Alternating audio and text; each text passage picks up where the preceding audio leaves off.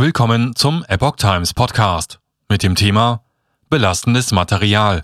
Scholz wegen Cum-Ex-Skandal weiter unter Druck. Ein Artikel von Epoch Times vom 23. Februar 2022.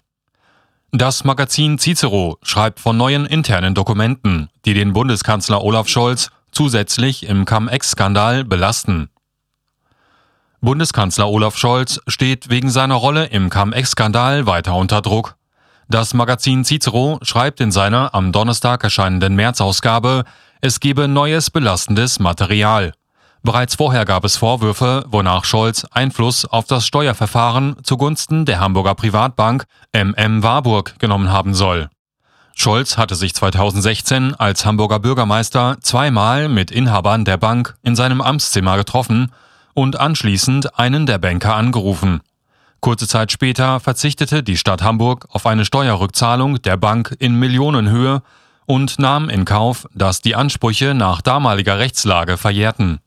2017 wollten die Hamburger Behörden der Bank eine weitere Rückforderung in Höhe von mehreren Dutzend Millionen Euro erlassen, was nur durch eine Weisung des Bundesministeriums der Finanzen verhindert werden konnte. Wichtige Fakten verschwiegen. Laut Cicero habe Scholz zweimal dem Finanzausschuss des Bundestags und einmal dem Parlamentarischen Untersuchungsausschuss in der hamburgischen Bürgerschaft wichtige Fakten verschwiegen.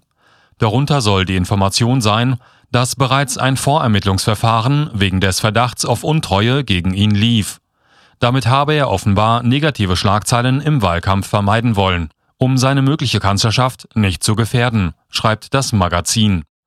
Interne Dokumente zeigen zudem, wie der Rechtsanwalt von Scholz mit einer Vollmacht des heutigen Kanzlers angeblich Druck auf die Staatsanwaltschaft ausgeübt haben soll, schreibt Cicero. Im Jahr 2017 habe es zudem nicht nur eine Weisung vom Bundesministerium der Finanzen an die Hamburger Behörden gegeben, wie bisher schon bekannt sei. Außerdem musste das BMF wohl gleich zweimal eingreifen, um die Hamburger Finanzverwaltung dazu zu bringen, die Steueransprüche in zweistelliger Millionenhöhe nicht erneut verjähren zu lassen. Das offenbare ein Versprecher von Scholz in der Finanzschussaussitzung vom 1. Juli 2020, schreibt Cicero.